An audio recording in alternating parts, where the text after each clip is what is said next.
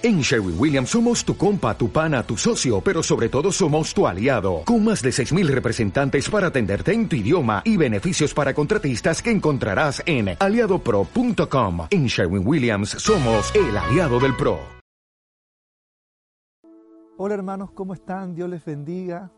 Aquí estamos nuevamente en medio de la alabanza, de la adoración, de este culto maravilloso a nuestro Señor sobre todo hoy donde necesitamos mirar cada vez más a Jesús, necesitamos acercarnos más a Él como, como ciudadanos, como este país tan hermoso que el Señor nos ha regalado, este hermoso Chile, y necesitamos más poner la mirada en Jesús, como les decía.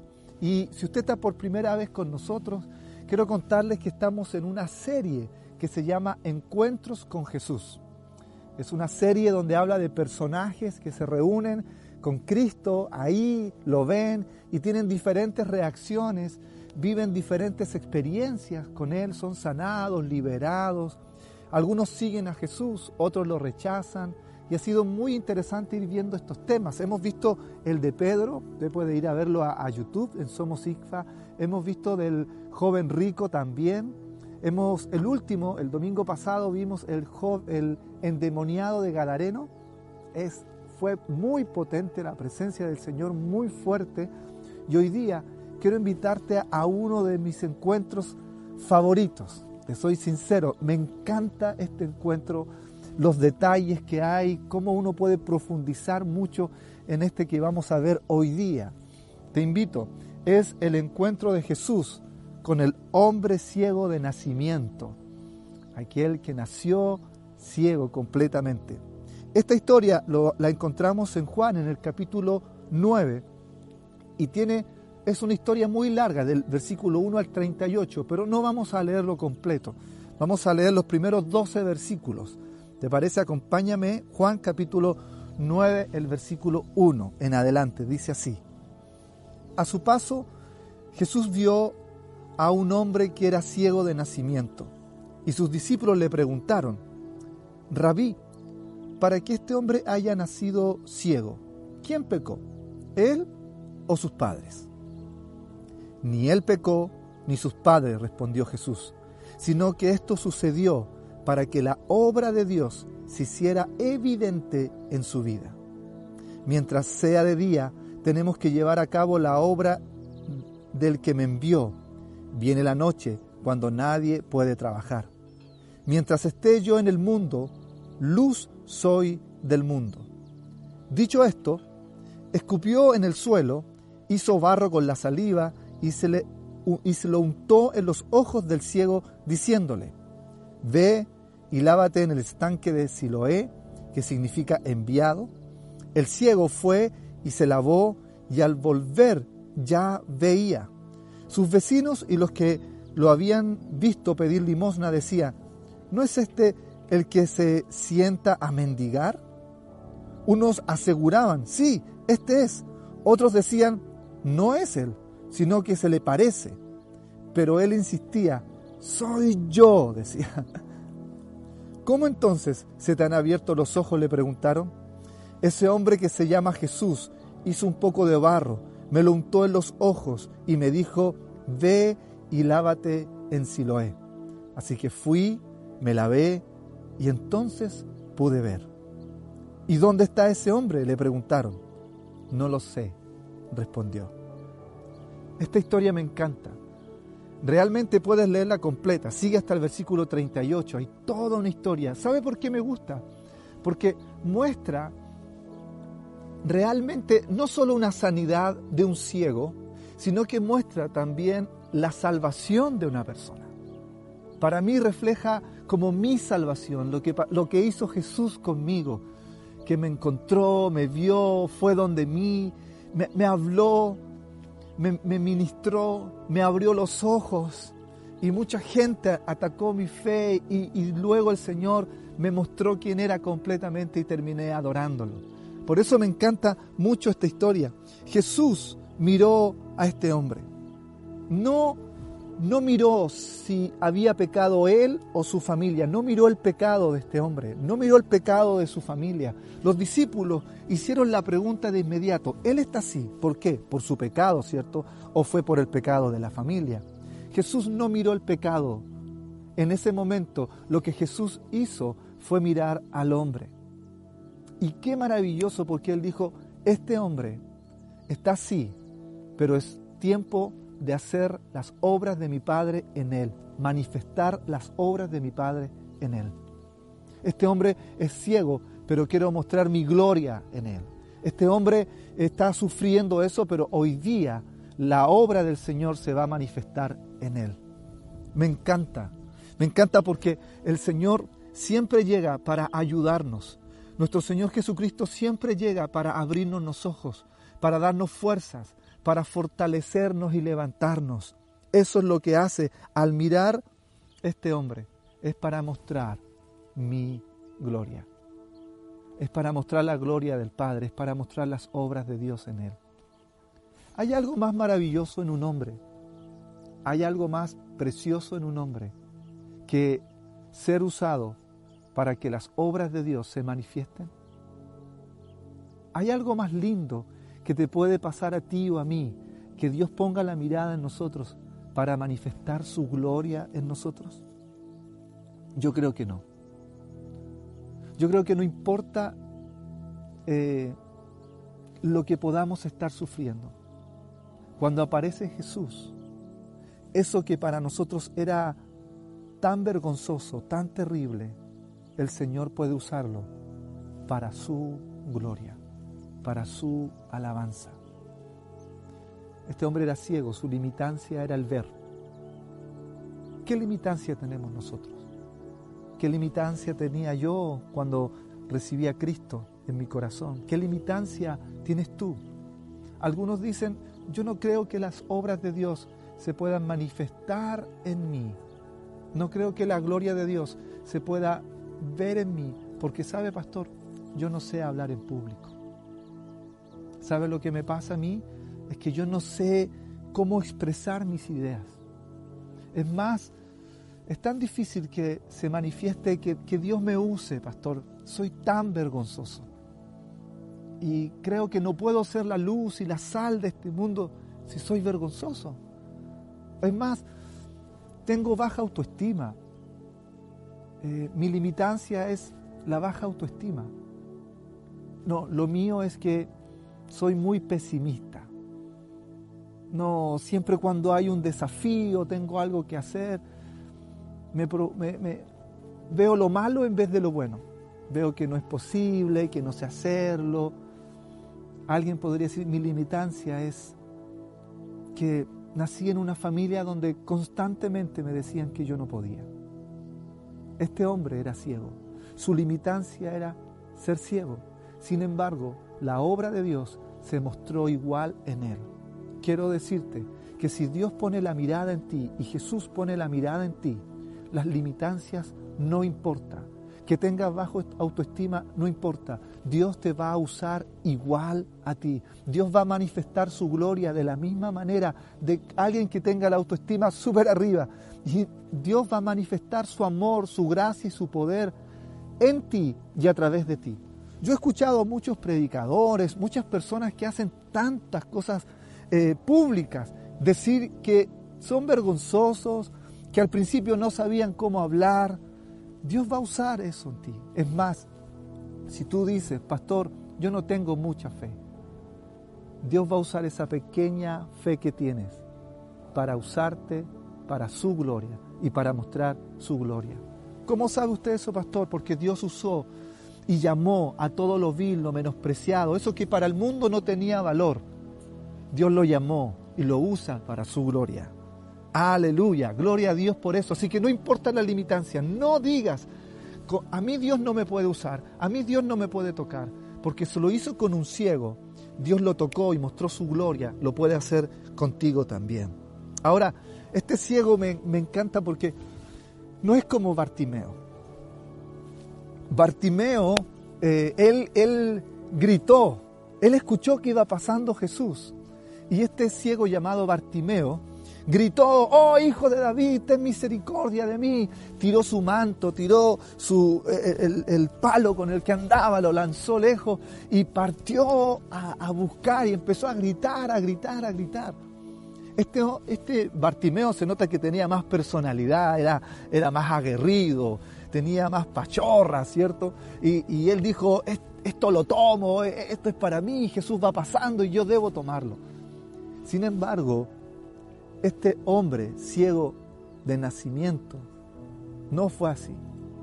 Este hombre estaba sentado, estaba ya estaba asumido que le tocaba vivir esa vida y escuchó pasar mucha gente, él escuchaba pasar mucha gente. Él no dijo, Jesús, ayúdame, déme una limosna, no dijo nada de eso, simplemente se quedó ahí. Y yo creo que empezó a oír que venía un grupo de personas y todo, y luego se detuvieron y escuchó la voz de Jesús, escuchó la voz de los discípulos, que empezó a cuestionarle, a llamarlo pecador, no, pecó este, pecó este otro. Y él se comenzó a sentir a lo mejor en, mal y en silencio, como lo cuestionaban otros. De repente ya no escuchó el boche de las personas caminar, porque muchos pasaban rápidamente, y solo escuchó un silencio.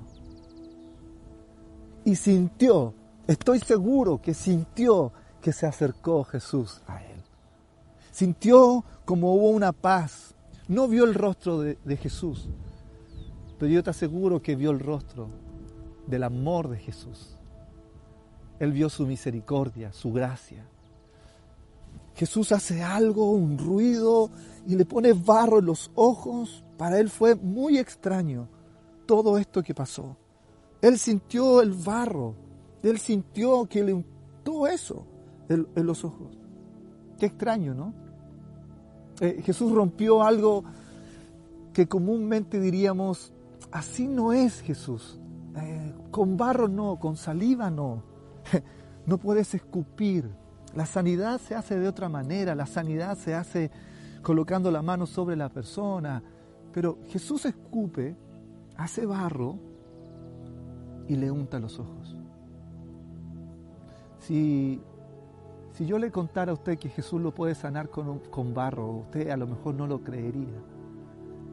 Si yo le dijera a usted, el Señor le puede estar hablando a través de un televisor, a lo mejor usted no lo creería. Hay algunos de ustedes que están viendo este mensaje a través de su celular, están yendo al trabajo o antes de acostarse, o lo están repasando durante la semana y usted diría, no creo que Dios me hable a través de esta cuestión de celular, a través de la tele. No creo que Él me esté hablando a través de, de, estas cosas, de esta tecnología.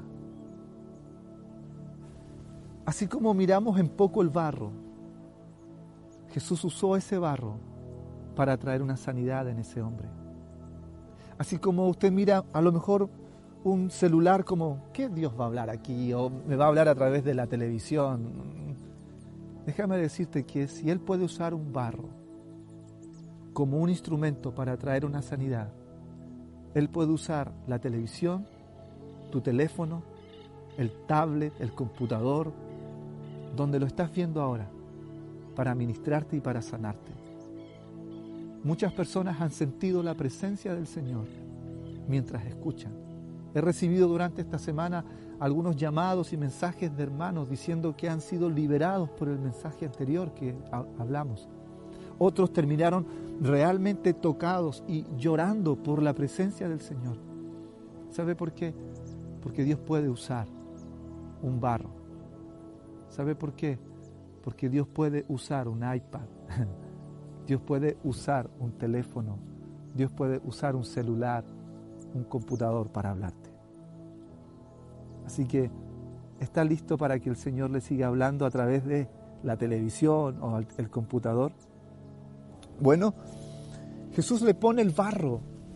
Este hombre no ha dicho nada, este hombre no se ha quejado, de repente sintió eso, no quería la sanidad, él estaba viviendo su vida, a lo mejor ahí diciendo, esto es lo mío, aquí voy a morir, esto va a ser así toda mi vida, como algunos de nosotros, yo no voy a ser cristiano, yo jamás me voy a acercar a Cristo, qué bien, pero sintió a Jesús, se acercó, le, echó barro en los ojos y Jesús le da una palabra y le dice, ve a lavarte al estanque de Siloé. Él fue, lo hizo. Quiero que me ponga atención en esto. Puede que Dios te toque, puede que Dios quiera sanarte, que diga, yo quiero glorificarme en ti. Puede que Jesús te haya dado un rema, una palabra. Puede que Jesús te haya dicho, te voy a sanar, voy a proveer para ti. Pero faltaba algo que hacer. A este hombre ciego tenía que ir al estanque. Eso se llama obediencia. Obediencia. El milagro se completó cuando este hombre hizo lo que Jesús le dijo que debía hacer. Mucha gente se queda en el primer paso y yo quiero que llamar tu atención. Mucha gente dice, qué linda la prédica, o qué lindo yo sentí el toque de Dios, yo soy cristiano, sí, gracias, pero no obedecen a lo que Dios les dice que debe obedecer. Por eso me gusta a mí esta historia. Tiene tantos detalles. No basta solo con el barro, no basta solo con el toque y decir, pero estoy igual. No, no. Jesús le dio la instrucción. Haz esto. ¿Qué te ha dicho Dios a ti? Dios prometió proveer para tu vida, pero a lo mejor te ha dicho, pero haz esto. Sé fiel en esto. A lo mejor Dios prometió sanarte. Dios prometió y dio una palabra de liberarte, de, usarte para su gloria. Pero hay algo que además Dios te dijo que debías hacer. Ser fiel, congregarte, buscarlo más, buscar una iglesia, ser parte de una comunidad cristiana. A lo mejor tú dices, sí, Dios me ha dicho que me va a bendecir esto, pero estás solo. Obedece a Dios. La obediencia en este hombre ciego no era para que Jesús brillara, era para que él viera. La obediencia no es para que Dios sea más Dios, porque Él no puede ser más Dios. La obediencia es para que tú seas bendecido, es para que tú seas liberado, es para que tú puedas ver a Jesús. Porque todavía este hombre ciego no ha visto a Jesús. Sintió su toque como tú lo estás sintiendo. Sintió su amor como tú lo estás sintiendo. Sintió su gracia como tú lo estás sintiendo. Pero debía obedecer. Debía obedecer. Cuando hizo eso, fue, se lavó los, los, ojos, pudo ver, vino el milagro y comenzó a ver y empezó a decir, yo veo, yo veo, yo veo. La gente que estaba a su alrededor, en vez de celebrar con él, empezaron a cuestionarlo. Cuando uno recibe a Cristo como Señor y Salvador y se le abre los ojos y dice, ahora estoy viendo de forma diferente todo esto, la gente de tu alrededor a veces no te entiende. Hombre, ¿cómo haces esto? ¿Cómo que ahora vas a ser cristiano? ¿Cómo ahora vas a ir a una iglesia? A este hombre le comenzaron a cuestionar, comenzaron a decirle, no, este no es el ciego, sí, sí es el ciego. Este parece que, se lo leo, sus vecinos y los que lo habían visto pedir limosna decían, ¿no es este el que se sienta a mendigar? Unos preguntaban, sí, perdón, unos aseguraban, sí, es él. Otros decían, no, no, no, no es él, se parece a él. Y él decía, soy yo, soy yo. Mucha gente va a decir, te desconozco, te desconozco, tú no eres el que yo conocí antes. A lo mejor tus amigos te van a decir, tú no, tú no hablabas así, tú no hacías esto, tú no ibas a la iglesia, tú no leías la Biblia. ¿Dónde está nuestro amigo, el que hacía esto, el que hacía esto otro, el que salía con nosotros? Y tú vas a tener que decir, soy el mismo, pero algo sucedió en mí, algo pasó en mi corazón. Comenzaron las preguntas, comenzaron el cuestionamiento. Cuando Dios trae luz a nuestra vida, se levanta un ejército contra nuestra fe. Se levanta un ejército diciéndonos que, que, dudemos, que a lo mejor no es verdad, que, que decían que Jesús era un pecador, o sea, que la religión te va a matar, que realmente seguir a Cristo no, no es verdad. Comenzaron a cuestionarlo uno y uno y uno y uno. No solo sus amigos, sino que, ¿sabes? También aparecieron los fariseos Estos fariseos, los que saben, los sabios, los inteligentes, los que conocían las escrituras, podríamos decir todo esto que tienen opiniones, muy buenas opiniones. Y lo primero que comenzaron a, decir, ¿cómo fue esto? Te sanó un sábado. a esta gente no le importa la sanidad. A esta gente le importan los formatos. Le importaba que era día sábado. No le importaba de qué este hombre había visto. Y empezaron a decir, ¿cómo lo hizo? Allá este joven comenzó a decirle, este hombre, perdón, este hombre ciego comenzó a decirle, bueno, me encontré con él, un hombre llamado Jesús, me echó barro, me fui a lavar y de ahí comencé a ver. Pero ese hombre es un pecador. Ese hombre tú no sabes que eh, no, no es Dios, es un pecador ese hombre. ¿Quién crees tú que fue ese hombre? No sé, le dice un profeta a lo mejor. ¿Y qué te hizo? Dale otra vez. Yo estaba ciego, él hizo barro, me... y comenzó a contar su testimonio, no solo una, dos, tres, cuatro veces, cómo te ha pasado a ti y cómo me ha pasado a mí. Pero le cuestionaban una tras vez, una tras vez.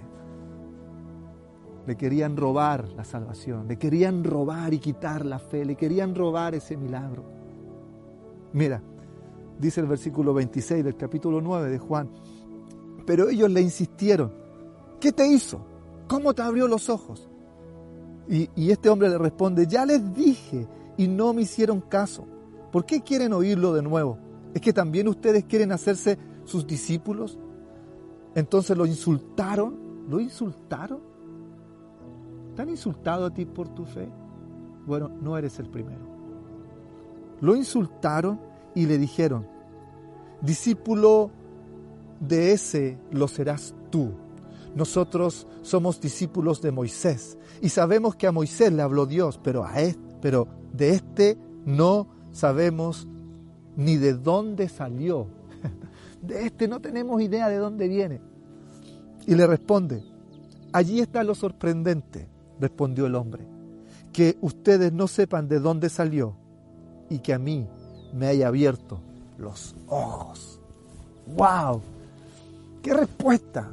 Así a veces tenemos que responderle a esta gente sabia, a esta gente que se cree superior a Dios. Tranquilo, hay personas a lo mejor que se ríen de tu fe y dicen, ¿quién es Jesús? ¿Dónde está Jesús? Ese Jesús ya no existe, esa religión es mentira y todo eso. Tú puedes responderle como respondió este hombre. Mira, increíble, le puedes decir. Que tú no sepas quién es ese Jesús y que a mí me haya salvado y que a mí me haya sanado y que a mí me haya restaurado. Tú no sabes a quién sirvo, pero qué increíble, ¿no? Tú siendo tan inteligente, no sabes quién es Él y a mí me dio vista y yo estaba en oscuridad y me sacó a la luz y yo estaba en depresión y me dio alegría y me liberó y me puso gozo en el corazón. Se puede responder así a las personas. Bueno, ustedes no lo conocen, pero ese hombre, ese, Jesucristo que ustedes no conocen, a mí me dio vida eterna. Alguien diga amén a eso. Si Él lo hizo contigo, puedes decir amén ahí también conmigo. Qué respuesta más poderosa. Él a mí me dio vida. Una vez que este hombre fue sanado, fue cuestionado, fue llevado de un lugar a otro, llamado a los papás para ver si era ciego, no era ciego, lo expulsaron. Al final no encontraron nada contra él. Dios había actuado en él, Dios había obrado en él. Dios había cumplido de mostrar su gloria a través de él. Pero fue expulsado del templo. Y mire lo que dice la historia en el versículo 35, leo, dice, Jesús se enteró de que habían expulsado a aquel hombre y al encontrarlo le preguntó, ¿crees en el Hijo del Hombre? ¿Quién es, Señor?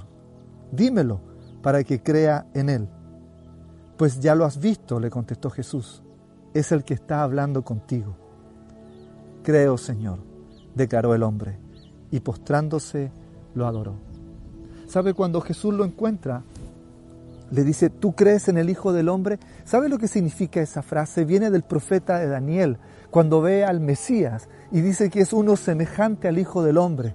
Así que para los judíos, decir esa declaración, hijo de hombre, significaba que estaba hablando del Mesías, de aquel que era Dios, era Dios mismo.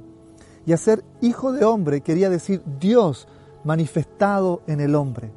Así que hablaba del Mesías y de este Dios hombre. Cuando le pregunta al ciego, todos los que estaban alrededor entendieron que hablaba de ese Mesías. Entonces Jesús le dice a este hombre, ¿crees que yo soy el Señor? ¿Crees que yo soy el Mesías? ¿Crees que yo soy Dios encarnado? Es lo mismo que el Señor te pregunta a ti ahora. ¿Crees que yo soy el Señor? dice Él. ¿Crees que yo soy el Mesías, el Salvador? ¿Crees que yo he venido a salvarte? Y, y, cuando le dices, ¿crees en el Hijo del Hombre? Sí, ¿quién es? Y él le dice, está hablando contigo. Y este hombre se arrodilla y lo adoró. ¿Tú has recibido a Jesús? ¿El Señor ha hecho todo esto contigo? ¿Te tomó? ¿Tú nunca pensaste que ibas a ser cristiano? Y Él te bendigo, te bendijo, perdón, te trajo su gracia, su amor y te restauró. Yo te pregunto, ¿crees que Jesús es el Señor de tu vida? ¿Sí? Si tú dices sí, quiero invitarte a adorarlo entonces. Quiero invitarte que ahí donde estás puedas cerrar tus ojos y levantar tus manos al cielo o poner tu mano en el corazón y declarar que el Señor, Él es santo y Él es digno de nuestra alabanza y de nuestra adoración.